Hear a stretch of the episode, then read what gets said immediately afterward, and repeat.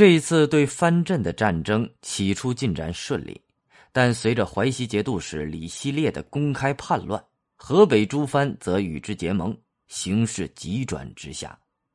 李希烈的兵锋甚至一度逼近东都，由于形势危急，德宗急调泾原军队前往增援，却不料激起了更大的一场灾祸。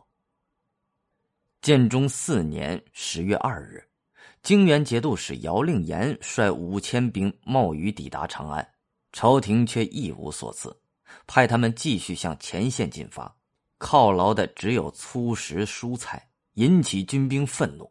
于是他们杀进长安城，德宗仓皇逃出宫，十月初四逃到奉天，才稍稍站稳脚跟。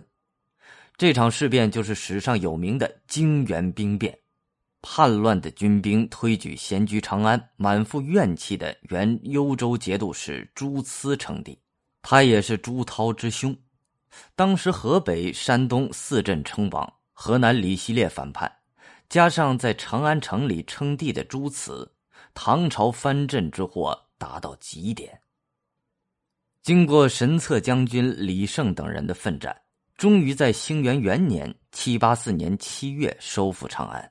迎接德宗还宫，德宗宣布赦免了河北诸藩镇，集中力量于贞元二年（七八六年）四月平定了淮西，李希烈被杀。至此，德宗发起的对藩镇的战争终于结束了。这场战争耗费了大量的人力、物力跟财力，给社会造成了很大破坏。不过，他却奠定了中满唐的基本政治格局。重新调整了中央与地方的关系，使二者恢复了力量平衡。战后，和硕三镇的实力大为削弱，从此在表面上都始终效忠于朝廷。从朝廷方面来看，从此对藩镇多加姑息，任其内部世袭，这是一种大乱之后稳定局势的权宜之计和无奈之举。永贞元年（八零五年）八月。因风疾失音、久治不愈的顺宗将皇位让给了二十七岁的太子李纯，这就是即将带领唐王朝走向中兴的宪宗。他性情刚明果断，用人不疑，决心以法度制裁藩镇。恰好剑南西川发生的事，给他了一个牛刀小试的机会。成都古称益州，在唐朝与扬州一样。